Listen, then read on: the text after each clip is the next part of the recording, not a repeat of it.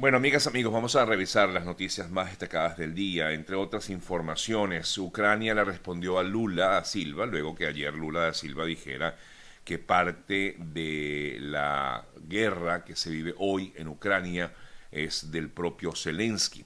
Lula se había referido en duros términos al presidente ucraniano, a quien colocó en el mismo nivel de responsabilidad que Putin en esta situación eh, tan difícil que se ha vivido desde el 24 de febrero en Ucrania. Ante ello, el asesor de la oficina del presidente ucraniano le respondió a Lula da Silva,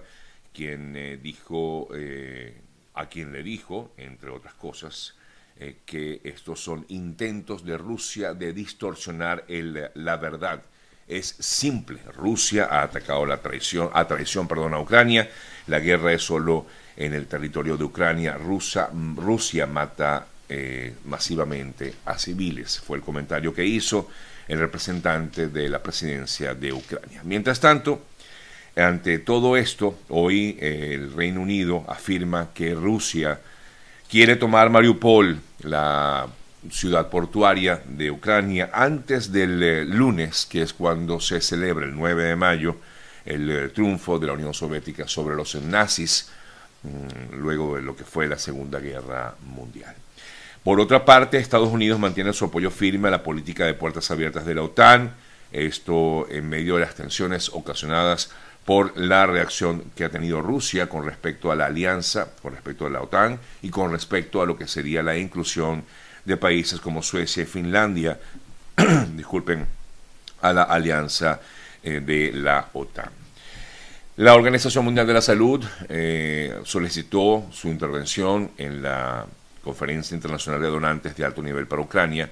el alto al fuego inmediato en zonas precisamente como Mariupol, donde, digamos, está el foco en estos momentos en eh, Ucrania. El mandatario ucraniano, por su lado, Volodymyr Zelensky, lanzó una plataforma global denominada, eh, la línea United 24 o, o, Unidos 24, con la cual pretende recaudar fondos para ayudar a defensores civiles y ya pensando en lo que sería o lo que será la reconstrucción de su país. Es parte de lo que lanzó en el día de ayer el presidente de Ucrania, Volodymyr Zelensky. Hasta ahora, ACNUR oficializó, perdón, actualizó cifras eh, de personas refugiadas que han salido de Ucrania en los últimos meses y según ellos, la ACNUR, el eh, éxodo ucraniano tras más de dos meses de invasión, asciende a 5,7 millones de personas que han salido de Ucrania. Ayer Rusia estuvo ante el Consejo de Seguridad de la ONU y declaró que eh, de momento una guerra mundial está en curso, pero en el sector económico agregando que los países occidentales son los que se han venido preparando para esta guerra, dijo Rusia ante el Consejo de Seguridad de las Naciones Unidas.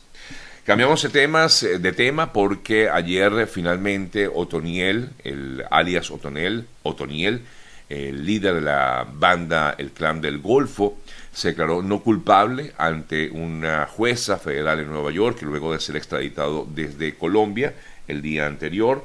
Eh, igualmente la Fiscalía Federal del Estado de Nueva York se pronunció sobre la extradición de Otoniel acusado de haber traficado más de 10 toneladas de cocaína a Estados Unidos como líder del clan del Golfo. Ante esta situación de lo que fue eh, la extradición de Otoniel a Estados Unidos, el clan del Golfo, la mayor banda criminal en estos momentos, según afirman eh, los propios representantes del gobierno colombiano,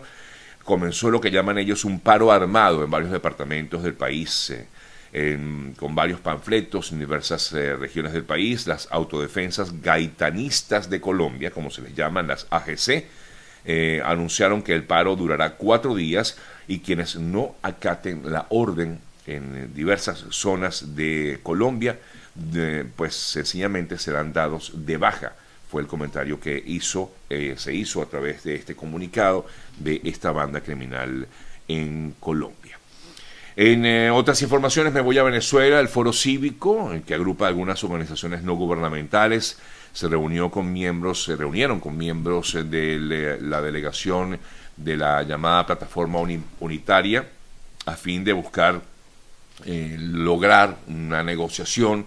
posible, porque yo veo que esto está cada vez más lejos, posible en, eh, en México. En este encuentro estuvieron presentes el coordinador de la delegación, Gerardo Blyde, igualmente estuvieron entre otros eh, Claudia Nicken, Freddy Guevara, Mariela Magallanes, Tomás Juanipa, Luis Emilio Rondón, Roberto Enríquez, y como representantes de,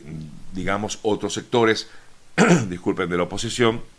estuvieron presentes Coret Capriles, la profesora Keta Stefani, de la Red de Observación Electoral de la Asamblea de Educación, José Domingo Mujica, y el expresidente de Fede Cámaras, Ricardo Cusano. Aquí se planteó que es necesario iniciar un proceso de participación pública de la sociedad venezolana para la edificación de una agenda social y de derechos. Básicamente lo que están buscando es eh, integrar eh, esta plataforma para poder estar presentes en esta, en teoría, negociación que se daría en México,